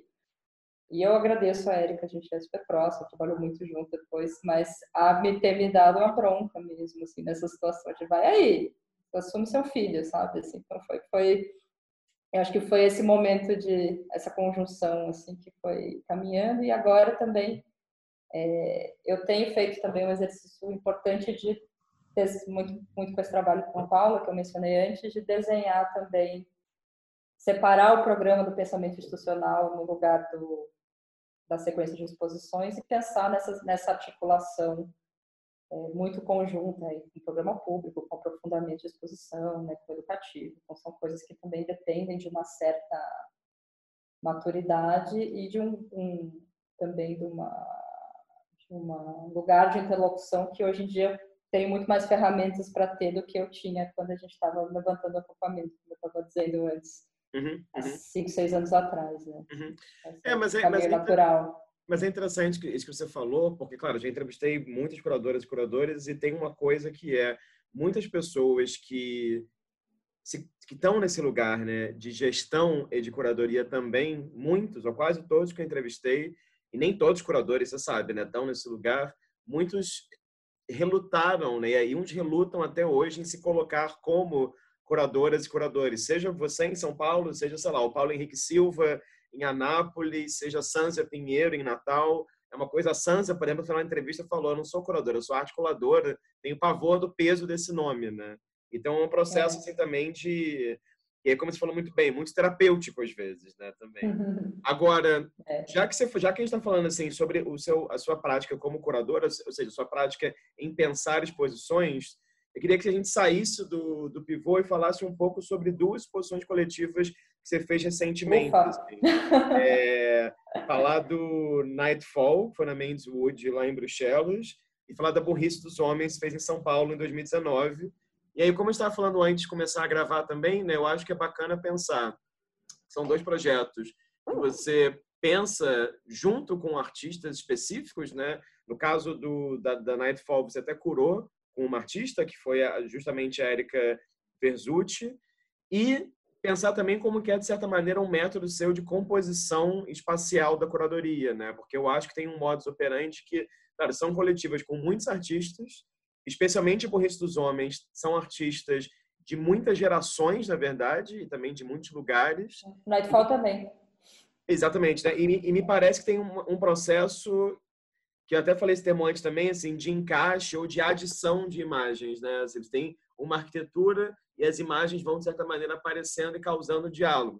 Ou seja, por exemplo, não me parece que são processos curatoriais em que você, por exemplo, sei lá, falou nessa sala ou nessa parede teremos apenas trabalho de dois pontos, entendeu? E sim você tem uma, um processo meio que de colagem, digamos assim. Que na minha cabeça, viajante, eu fiquei achando que tinha a ver, claro, com algumas imagens que encontrei sua, suas como artista, né? E que você me falou, antes de gravou também, que também talvez tenha mais a ver com o seu lado diretora de arte. Eu queria que você comentasse um pouco, assim, sobre esse processo de criação também, né? Porque a gente, às vezes a gente não usa esse termo, mas fazer uma exposição é um processo criativo também, né? Então eu queria que você falasse um pouco. É, eu acho que tem essas, esses dois projetos, tanto, tanto esses, esse quanto uma outra exposição que eu fiz foi muito importante, que foi, chamava Nieder, que foi a exposição que abriu a Menswood em Bruxelas, que eu acho que parte também de um certo, talvez, aprendizado metodológico aí que eu tive no campo, né? Que acho que é uma coisa também encerrando aqui o capítulo do pivô, que também para mim esses anos trabalhando no pivô tão próximo a tanta gente incrível, né? Foi de certa forma a universidade informal de, de curadoria e, e artes visuais, a universidade que eu não fiz, né? No sentido de ter essa esse privilégio de ter tido tanta informação interessante na fonte no dia a dia, né? Então acho que é um lugar que que é o lugar que mais me interessa trabalhar, que é esse contato aprofundado com um artista de cada vez. Então, em certo sentido, eu tenho uma certa desconfiança, muito pessoal, apesar de eu adorar como espectadora, da exposição coletiva, né? no sentido desse lugar da exposição ensaística.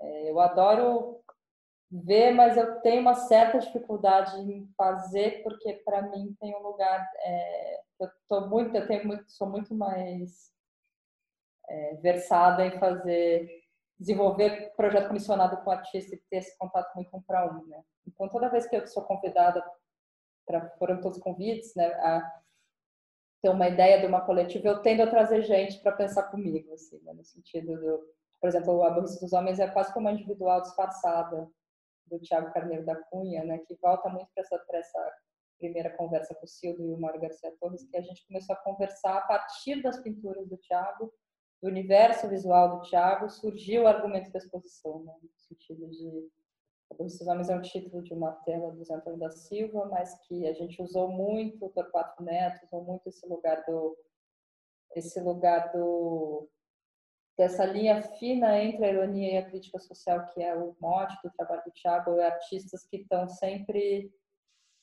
não fazendo uma piada, mas falando muito sério a partir do humor. Né? Eu acho que tem acho que esse é o mote da exposição, isso tem une aí é, e muito mais do que é, explicar, mas não é exatamente um approach histórico de colocar juntos, mas de achar um jeito de pensar a visualidade do trabalho, né? Assim, então, acho que era essa linha condutora na exposição. E aí, quando isso vai para o espaço, também tem uma certa liberdade, que, que para mim tem muito a ver também com. É meio uma prática de colagem mesmo, assim, como o argumento ele é elástico o suficiente para permitir certas. É, uma certa fluidez de montagem que a, que a gente também traduza, assim, o objetivo é que a gente traduza no espaço o argumento mais ensaístico, a parte mais teórica, conceitual da exposição. Isso, para mim, é totalmente um aprendizado da direção de arte, né? Assim, como é que, que, é justamente como é que a gente parte de um roteiro pré-estabelecido, né, no sentido da rubrica do autor e tem que tomar todas as decisões para que eles são personagem, né? Assim, então está escrito lá, a mulher entra na sala, a mulher está vestindo uma roupa, a sala tem uma arquitetura X, é, se ela está de vestido, de saia, se ela tem cabelo curto comprido, se ela está de óculos, se ela se tem uma cadeira ou não, são todas decisões do diretor de arte, né? Então acho que tem um lugar assim que eu tenho uma é um lugar que ficou, né? Que é, eu fascino por essa situação de espacialização de um argumento, né? Que eu acho que é o lugar que me interessa na coletiva. E o Nightfall foi também um processo muito divertido de fazer nesse sentido, que foi um processo com a Érica e o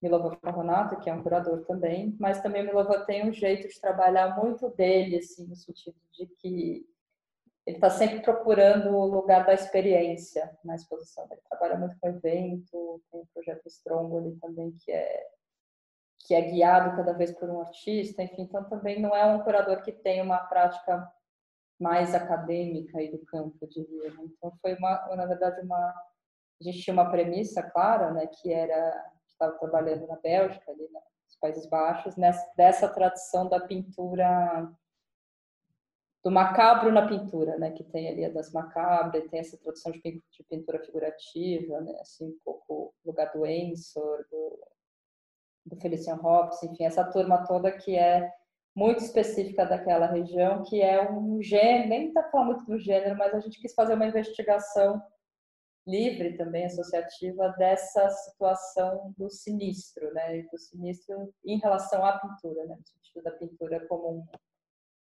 como a mídia que supostamente é o nosso vanitas, né, que é o guardião da memória, que é uma coisa que guarda valores financeiros, históricos, e quanta complexidade tem em falar qualquer uma dessas coisas e ambivalências, né? Então, tinha na verdade uma linha super clara, né? Por que juntar aquelas pinturas, uma gênese, por assim dizer, mas sim, o espaço também se propunha a criar uma atmosfera de uma pintura de um vanitas é, flamenco, né? Enfim, e tinha gente de tudo que é canto, inclusive os do Flamengo, mas também tinha artistas do mundo inteiro, artistas nesse lugar da figuração enveredando para o sinistro macabro para a noite, né, a caída da noite, né? Então a exposição tinha esse lugar assim.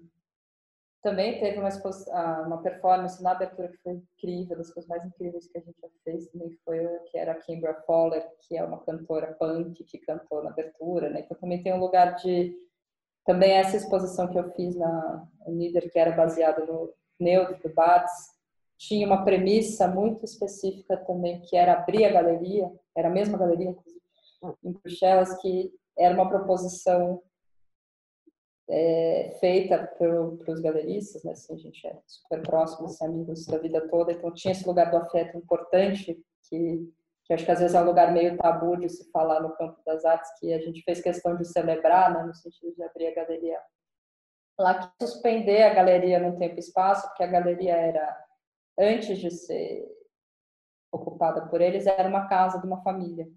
Então, é, de deixar de propósito os dois meses da exposição, ela entre a memória de uma casa de família e é uma galeria por vir, né? uma galeria que já tinha uma história é, consolidada no contexto no Brasil que abriria ali uma nova capítulo, mais trazendo sua bagagem. Né? Então, esse lugar de respeitar o tempo da viagem então, as obras eram todas.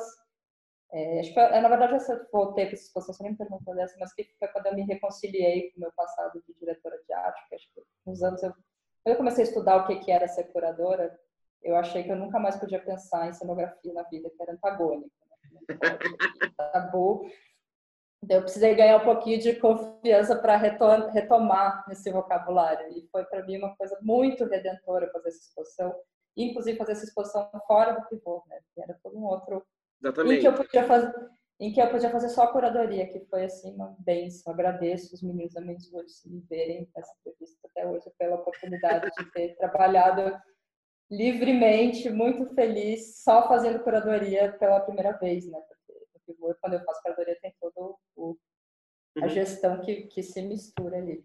Uhum, então uhum. foi muito importante porque foi uma exposição instalada como uma casa. Né? Eu fiz esse link com a Kembra, que é cantora de punk, porque nessa exposição tinha o Dries Van Noten, que é um designer de moda, no meio. Assim. Então, para mim, é uma coisa também importante toda vez que eu faço coletivo, às vezes dá uma ter uma liberdade aí no campo, né, do que já que a gente está falando de uma exposição ensaística em torno de um argumento, de trazer coisas que não necessariamente são lidas sob a rubrica das artes visuais, né? Enfim, então tem todo um lugar que ela foi instalada, meio casa, meio exposição, meio cubo branco, mas não anulando a casa, que, que aí eu diria que eu acessei todo um repertório que eu tinha de dressing mesmo, assim, de cenografia, de montar produção de objeto, que é totalmente do vocabulário do cinema, né? Uhum. Um pivô, por exemplo, eu nunca fiz isso.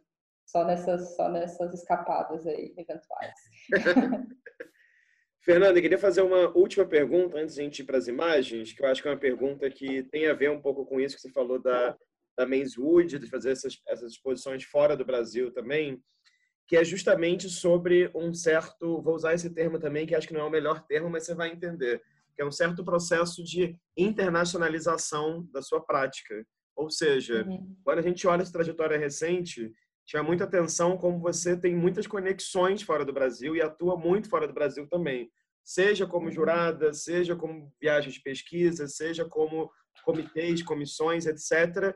E seja especialmente em duas coisas, queria que você falasse um pouco, né, antes de a gente mostrar as imagens, que é na sua prática como escritora. Então, assim, eu acho que é legal frisar isso, né? Ai, que piada infame, né? Frisar que você escreve na, na Freeze, é editora também, da colaboradora da Freeze, pensei essa piada infame, que vergonha, mas vamos nessa.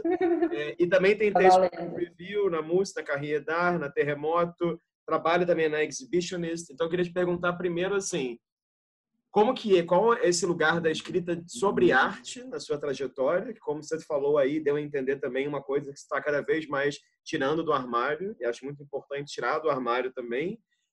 Aí uma segunda pergunta que tem a ver com isso é como que é de certa maneira muitas vezes estar num lugar de escrita pensando Brasil e América Latina, né? Porque nessa visão das publicações são todas advindas de um certo, com exceção terremoto, de um certo norte hegemônico, né? Como que é também muitas vezes ser vista como a curadora ou a escritora brasileira ou latino-americana.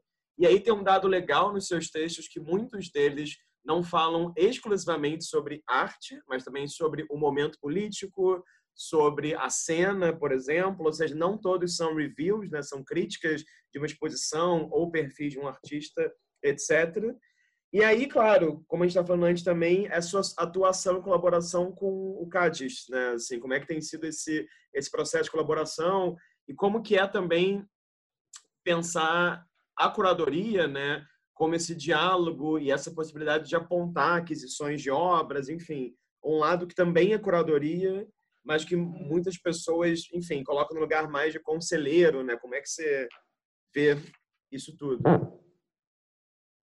É, acho bom. É, acho que é outra palavra pesada essa da escrita, que eu também agora também precisou também ter esses, sei lá, suficientes textos publicados. Toda vez eu, eu quando eu for escrever uma mini bio, eu falo, será que dá para pôr escritor? Porque para mim escritor é um negócio muito sério. Tem que escrever romance. Eu tenho uma eu tenho uma devoção absoluta pela linguagem a ponto de achar que eu não posso usar essa palavra em vão, né? Acho que foi até mais fácil usar curadora, porque acho que é mais recente, as pessoas sabem menos o que é, né? Você fala escritor é um negócio que vem ali, assim, sei lá, eu penso no Machado de Assis, né? Assim, uhum, uhum. você fala, pô, você publiquei meia dúzia de textos aí, você fala que eu sou escritora, não dá, né?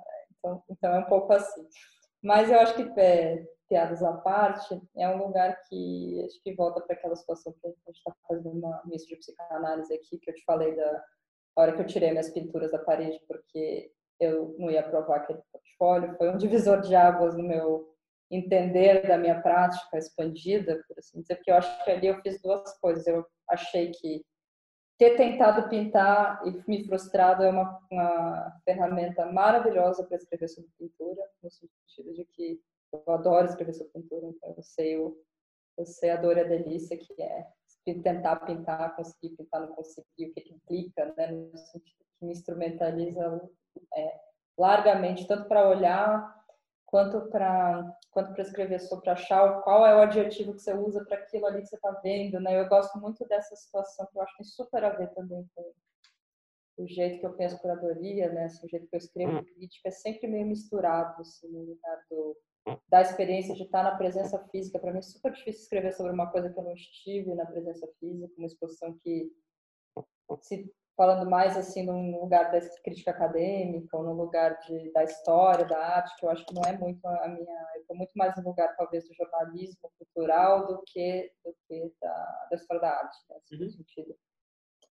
Que eu acho que eu tenho essa relação com tá vendo o negócio, pensando ao mesmo tempo, juntando com uma coisa que eu vi num outro momento, isso vai, acho que esse lugar da você chamou aí de internacionalização passa muito por isso, por essa pelo pivô, né, claro, que eu acho que o pivô também me abriu é, muitas portas no sentido de, sei lá, quanto mais a gente foi trabalhando, tendo projeção, mais convites foram aparecendo, mais viagens de, acho que eu viajei muito, na verdade, é, falando sobre o modelo institucional do pivô, mesmo quando eu não sabia muito bem o que, que era, eu acho que eu sigo sabendo, mas agora um pouco mais, mas tem todo um negócio de falar sobre modos de que acho que é esse lugar do novo, institu novo institucionalismo, né, que é uma discussão que acho que existe muito fora do Brasil há muito tempo. Agora estou tá até indo para outro lado, mas eu fui bastante convidada para falar sobre o que a gente fez ali, né, no sentido e por que e como naquele contexto específico, na, na, na relação com, com a ruína, com a história do com a relação com Niemeyer, tudo isso, né? Enfim, então, eu acho que essas coisas, toda vez que eu ia, sempre peraí, já que eu consegui essa, vou vir até aqui, vou ficar um pouquinho mais, vou ali no lugar, vou pensar uma pessoa e fazer assim. E toda vez que eu viajo, eu acho que até, assim, diria que toda a situação, não importa para onde eu vá, eu tento fazer visitas a estúdios de artistas, assim, de dar um jeito de, deixa eu ver quem está aqui, como que é essa cena, como é que funciona, de tentar de fato fazer uma leitura e buscar paralelos possíveis com a minha realidade mais imediata, né? Assim, do São Paulo, do Brasil, dessa cena talvez assim de artistas mais início de carreira que estão ali pela residência. Eu estou sempre tentando dar um jeito de trazer gente, levar gente, e isso implica um certo conhecimento de outras cenas. Né? Eu acho que é uma coisa que eu gosto muito e que eu me dediquei a fazer, que aí também vereda para, sei lá, você acaba tendo um repertório que pessoas sabem que você tem, que você é chamado por um júri, que enfim, tem, sei lá, eu consigo falar como é que é a cena da Bélgica, do México, da Argentina, da, dos Emirados Árabes. Sim, claro que nunca com o aprofundamento que eu tenho em São Paulo, mas é difícil também achar uma pessoa que tem esse repertório é, que, como você falou, né, do norte, né, quando você vem do sul, você tem que carregar. Deixa eu ver entrevista com a Solange Farcas, fala uma coisa parecida, né? Assim, tipo, você acaba invariavelmente tentando e tendo a responsabilidade, é uma responsabilidade enorme. Eu toda vez desconfio quando alguém me coloca nesse lugar de, de porta-voz da América Latina, né, que acho que é um pouco esse lugar que eu ocupo na CADES também. Acho que a CADES tem essa é uma instituição muito interessante no sentido de que eles problematizam o lugar das divisões geográficas, que é uma coisa que me interessa muitíssimo, né, assim, essa esse dado de ficção que é América Latina, num certo sentido, né? ainda mais a relação do Brasil na América Latina. Eu acho super problemático você falar América Latina com uma ótica só brasileira, que o Brasil, se sabe, né? Assim, a gente às vezes é, historicamente tem mais relação com os Estados Unidos e com a Europa Ocidental do que com o Peru, né?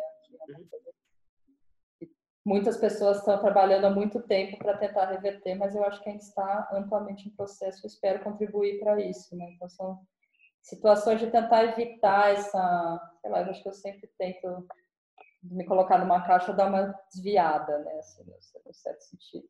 Então, acho que é meio por aí, assim, esse trabalho que eu faço na CAD, eu acho que também é muito legal no sentido de de ter o, privilégio, a oportunidade de poder levar nomes para esse contexto, né? Assim, de indicar artistas, de celebrar encontros, assim, de de repente facilitar a entrada de um artista jovem brasileiro numa coleção institucional internacional relevante, né? Assim, de ser remunerado por isso, de intermediar processos que às vezes é, isso aconteceu algumas vezes, assim, né? De envolvem uma, uma aceleração de um uma espécie de profissionalização em artistas início de carreira, que tem que assim, configurar o seu trabalho para caber numa coleção, pensar em coisas de outro jeito, né? Como é que vai ser a caixa, como é que eu faço isso, como é que eu cobro.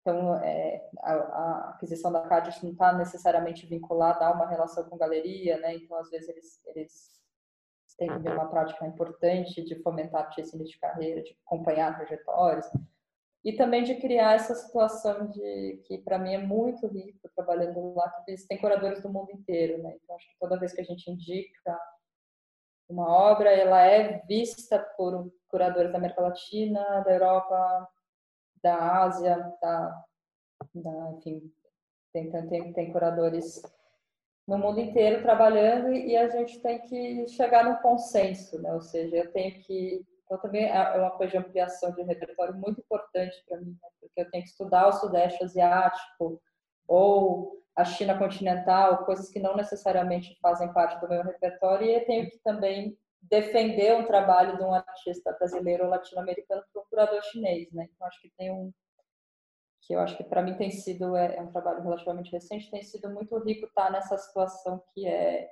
Aí acho que é bem misturado mesmo um, lugar do institucional, conselho e curatorial, né? porque a gente tem que defender a aquisição com argumento curatorial e tem que defender a importância daquela obra em relação à representatividade de uma região. Uhum. Então aí mistura todas as questões que me são caras em todos os aspectos. É um trabalho uhum. muito, muito legal nesse sentido. E com a Cris é meio parecido também, nesse lugar de estar no, assim, nessa situação de sugestão de pauta da América Latina, né? Então eu faço um pouco esse trabalho de quais são as exposições que vale a pena eles é, não sou eu que escrevo tudo, mas eu geralmente indico quem escreve, ou falo, ah, tem uma exposição que não dá para não estar, tá. ah, tem um projeto novo surgindo aqui, eu ouvi falar, tem essa pessoa legal, né? Então, é, eu acho que mistura muito também a pesquisa que eu faço para o Pivô, com a pesquisa que eu faço para a CAD, com a pesquisa que eu faço para a FIS, né? Eu fico sempre pegando bola e passando, né? Que eu acho que é para pensar o nome do pivô, do piada infame, pivô no basquete é meio isso, né? Você pega e passa, né? Então, eu me sinto, eu me sinto. basquete ou não? Não, essa é uma história engraçada também. A gente pode voltar ao rewind aí desse capítulo, porque pivô na verdade é um ponto fixo que sustenta um giro, né? Essa sempre foi a premissa aí do o nome. Eu acho que é o que é, né? Assim, de criar um espaço perene de encontro. Mas tem vários nomes, né? Tem o pivô da passarela, que é a giradinha, tem o pivô do basquete, que é a pessoa que pega a bola e passa, e tem uma que eu aprendi também alguns anos atrás com um residente da República Tcheca que estava lá, que falou que pivô é, é cerveja em polonês, em tcheco, eu também uhum, uhum. tenho adotado quando eu explico o que, que é. Às vezes eu falo, ah, não é cerveja em tcheco, dependendo da, dependendo da situação. Quando precisa quebrar o gelo, eu não, não, o que, que é? O que, que significa pivô cerveja em tcheco? Sério. Bom, vamos mostrar aqui as imagens ótimas que você selecionou. Vamos torcer para não travar. Ótimo, não travou. Então, Fernanda, você escolheu três imagens. Queria que você falasse um pouquinho por que você escolheu elas três e por que elas são importantes para você. É, é, são três imagens da mesma exposição que é aquela que eu falei que inaugurou na Windwood em Bruxelas. Eu te falei porque que ela é cara para mim no nível pessoal, né? Que acho que foi a minha reconciliação com o meu passado aí de direção de arte e cenografia, de trabalhar só como curadora. É, não foi a primeira vez, não, mas foi a primeira vez com mais tempo, né? Eu fiz uma exposição na White Cube antes, acho que foi 2014 assim. Mas acho que foi a primeira exposição que eu entendi como fazer uma coletiva grande, assim, né? Com uma, com uma responsabilidade de inaugurar um espaço, enfim, então tinha toda essa questão. E aí também, é, essas fotos são do Mauro Restife, eu acho que também é um outro lugar que eu já falei que me é muito caro, que é sempre ter interlocução com artistas em tudo que eu faço. Né? Então, o Mauro é, era artista participante da exposição e ele foi convidado, a gente convidou ele para fazer uma espécie de making off, backstage. Hoje está ali presente enquanto aquela situação toda que eu te falei, né, que era uma suspensão é, entre o espaço doméstico e o espaço é, da galeria comercial e como registrar essa esse lugar da que a gente tende a não levar em consideração que é o tempo e a experiência física da viagem e como isso te impacta, né? Assim, de sair daqui e chegar ali. A gente sempre pensa como a gente sai, como a gente chega e ignora o trajeto, né? Então, essa era uma exposição sobre celebrar o trajeto e eu acho que é muito importante é, ter esse registro, com esse registro com a sensibilidade e a genialidade do Mauro Restivo também é um privilégio ter, essa esse processo foi tão interessante para todos nós registrados. E é uma tangente da exposição, né? Assim, acho que tem um lugar que, que é muito legal, que, que é a parte que, que eu mais gosto, geralmente, que são as montagens e são esse lugar que fica se passar. Essa aí é a abertura, na verdade. Né? Uhum. Essa obra na parede é uma obra do Runo, Lago Marzini, na Europa. Então, é, acho que também estava um pouco nostálgico, a gente estava se falando dessa situação de aglomerações felizes em torno da celebração de uma abertura de uma exposição, que eu acho que é uma parte fundamental do que a gente faz, né? Que é a hora que o público chega e a hora que os artistas estão ali e a hora que todo mundo que trabalhou está tá dividindo esse momento de ufa, fizemos, abre e divide uma cerveja, né? Então são coisas aí que eu acho que, que essa exposição era uma exposição que falava também muito desse lugar da da mídia, né, do espaço expositivo como um espaço de encontro e troca de afetos. Eu acho que isso para mim é uma coisa muito importante, não só nessa, mas como em toda a minha linha de trabalho e nas exposições. Eu acho que celebrar esse, esse lugar é sempre importante. Uhum. Tem essa imagem aqui, tem essa outra também, né? Essa aí é uma foto bem da, da montagem, esse é o trabalho da Paloma Bosquet, no fundo é o trabalho do Mauro, é o trabalho do Casper Bosmans, que é um artista belga. E é esse lugar, né, que, que eu acho que eu adoro essa foto também, que você não sabe muito bem o que, que, que é, já está no lugar, o que, que não está. Tem as escadas no meio, tem, esse, por exemplo, essa linha aqui na porta, no caso é uma, é uma canaleta, mas podia ser uma obra, né? Então acho que o Mauro registrou muito bem esse lugar do. que eu acho que essas decisões que a gente vai tomando no dia a dia, e nesse caso da exposição, também super, foi muito intensa a convivência com os artistas, né? A Paloma estava lá, meio que finalizando a obra no espaço, aí estava a Katin Kabok mostrando o terra, o Adriano Costa ao mesmo tempo, né? E também tem uma exposição que que eu trabalhei nesse contexto com muitos artistas que eu tinha muita proximidade, assim, com artistas que eu já tinha trabalhado no Pivô, com artistas que eu queria trabalhar no Pivô, com artistas da galeria, do programa da galeria, assim, então foi uma coisa que ela tinha muito menos uma premissa argumentativa ensaística do que eu possibilitar um encontro entre pessoas que ocupariam aquele espaço com arte pela primeira vez, né? Acho que foi uhum. uma situação importante aí também, no lugar da metodologia. Essa, e tinha também essa outra imagem. Essa é outra de montagem, que é, é isso, essa aqui é o pedaço da galeria, também estava instalando uma telas no Mais Lutz lá em cima, essa é a Katinka Bock, que fez uma exposição linda no Pivô no 2019. Foi a última exposição montada no espaço com o público, foi a dela, assim, que a gente desmontou e veio a pandemia. E aí o Adriano Costa, que também é um grande amigo próximo, que teve na primeira exposição do Pivô, e também se conheceram nesse contexto. Então, toda uma situação que, que claro que tinha, é, tinha um argumento importante de entrelaçamento de por que esses artistas com aquelas obras específicas, claro, mas também tinha esse dado de ter muita coisa que surgiu a partir da relação no espaço, né? coisa que eu não tinha pensado, coisas que eles trouxeram. Então, não era uma exposição que tinha uma planta é, acho que foi voltando um pouco da sua pergunta, que tinha uma planta muito que a gente chegou lá, uhum. pôs o número no certo, né? Ela se montou através dessa uhum. lugar quase, é, diria performático, mas um lugar de convivência radical aí entre. Então tava todo mundo tava fazendo a galeria, a produção estava chegando, as cadeiras, as impressoras, as obras, tudo junto, né? Muito foi uma situação bem parecida com a só que não, só que com menos responsabilidade do meu lado, no sentido de estar tá, eu tendo que destravar a porta, que da abertura da, da próxima vez eu fazer tudo diferente no Pivô, no sentido de você inaugurar um, espaço junto com uma exposição e montar as duas coisas simultaneamente. Eu acho que isso também estava super impregnado ali na exposição. Não, ótimo, ótima escolha. E acho o trabalho do Mauro, claro, incrível. E, uhum. e acho que é isso, uma forma também de você, né, assim, é, não sei, eu acho que é todo um, um diferencial também, né? De você pensar o, o, o, registro da exposição também como um trabalho, né? Que parece que é um pouco que o Mauro estava é. propondo ali. E a gente fez um livro depois também que ficou super lindo. Fotos, que, não é, que não é um catálogo, é um livro. Tem, é, o Mauro fez a pré-produção, a gente fez a exposição e o livro é meio uma outra. Esses mesmos artistas produziram uma nova obra para a mídia do livro. Assim. Uhum. Legal. Fernanda, é, uma última pergunta antes de eu me despedir de você. A nossa pergunta surpresa. Então, é bem simples. A cada sete curadoras que eu entrevisto, eu tiro a pergunta. Você está sendo a curadora de número 45. Então, a gente já está indo Uau. aí para o sétimo bloco de Maravilha. É, é, simples e é complexa a pergunta. É, eu queria que você me dissesse um verbo que você julga que seja um verbo que, de certa maneira, norteie ou, ou mais que norteie, né, para pensar criticamente o norte, né, sularize, também, digamos assim, Melhor. A sua, a sua prática e pensamento curatorial. Qualquer verbo, mas só um, porque nessas coisas perguntas. Sacanagem essa. É, mas a coisa das perguntas surpresa, às vezes eu falo um isso, e me falam sete, enfim, então só um. Um verbo. Nossa. Você está vendo substantivos, mas eu vou deixar o verbo.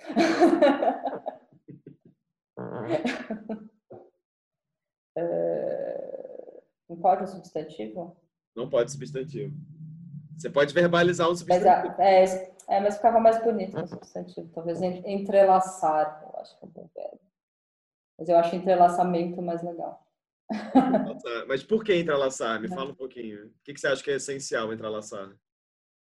Eu acho que tem junta todas essas pontas aí que eu te falei desse desse lugar híbrido, cada vez menos híbrido, talvez que eu ocupo entre o institucional, entre a gestão, entre a curadoria, entre a escrita, enfim, eu acho que eu acho que para mim é esse lugar de estar sempre procurando dar uma volta, fazer uns laços e desfazer outros, assim, entre práticas, entre processos, entre pessoas, né, enfim, entre espaços, entre instituições, eu acho que tem eu tenho esse lugar. Assim, eu gosto muito, uma coisa que eu adoro fazer, não falei isso, assim, as coisas que mais me dá prazer é facilitar encontros, assim, acho que, que, é uma coisa que eu tento fazer o máximo que eu posso, assim, de colocar pessoas em contato, de lembrar de alguém que eu conheci, um curador, um artista, um jornalista, ou alguém que passou pelo pivô, alguém que eu lembro da minha infância, um, sabe? eu tenho essa coisa que me eu fico muito feliz quando eu vejo que ah, de fazer match, assim, você fala, ah, fulano tá ali, pode fazer um trabalho, alguém que se conheceu no pivô, fez uma exposição, abriu um espaço, tem sim, eu tenho muitas histórias dessa ordem, assim, eu acho que é das coisas que eu mais gosto de fazer. Tendo, tento fazer o máximo que eu posso, acho que também por aí junto essas coisas todas. Ótimo, não, muito bom, Fernanda. Olha, então, te agradeço pelo tempo, disponibilidade e interesse nessa entrevista. Queria dizer que, claro, é, grande admiração pelo seu trabalho, seja no pivô, seja fora dele também. Eu acho que, na verdade, é só um começo, na verdade. E fico bem feliz na entrevista você ter falado sobre esses atos né, de saídas de armários, né, como escritora, educadora. Acho que é muito importante e acho que, enfim, é. dependendo da pessoa... Acho pode... que é porque eu fugi, acho que eu fugi da escola e eu tenho essa culpa de usar as palavras. É, talvez tenha. Da literatura, assim. Não, mas só ia falar assim, eu acho bacana porque tem claro, pessoas que passam a vida inteira sem conseguir dar esse salto por várias questões, enfim. Então, acho bacana ver como você parece estar nesse processo aí de pouco a pouco ir entrelaçando, como você falou, e se colocando publicamente. Então, enfim, eu fico curioso para ver os próximos capítulos, os próximos é, percursos que você pode ter também. Então, é isso. Só agradecer e expressar aí a admiração. Ah, muito obrigada, prazer enorme conversar contigo, Rafa, e parabéns pelo projeto que está incrível, tenho acompanhado e que fôlego. Também um, vai ser um, para a gente do, do, do, ramo, é um privilégio escutar tanta gente incrível falando desse ponto, assim, então acho que está muito legal. Muito obrigado. Bom, então conversamos aqui com, caso tenha ficado até aqui da nossa entrevista, a gente acabou de conversar com a Fernanda Brenner, curadora, que reside em São Paulo, então, fui convite vocês clicarem e verem outros vídeos desse canal de entrevistas. Então, enfim, muito obrigado pela sua presença virtual aí do outro lado e até a próxima.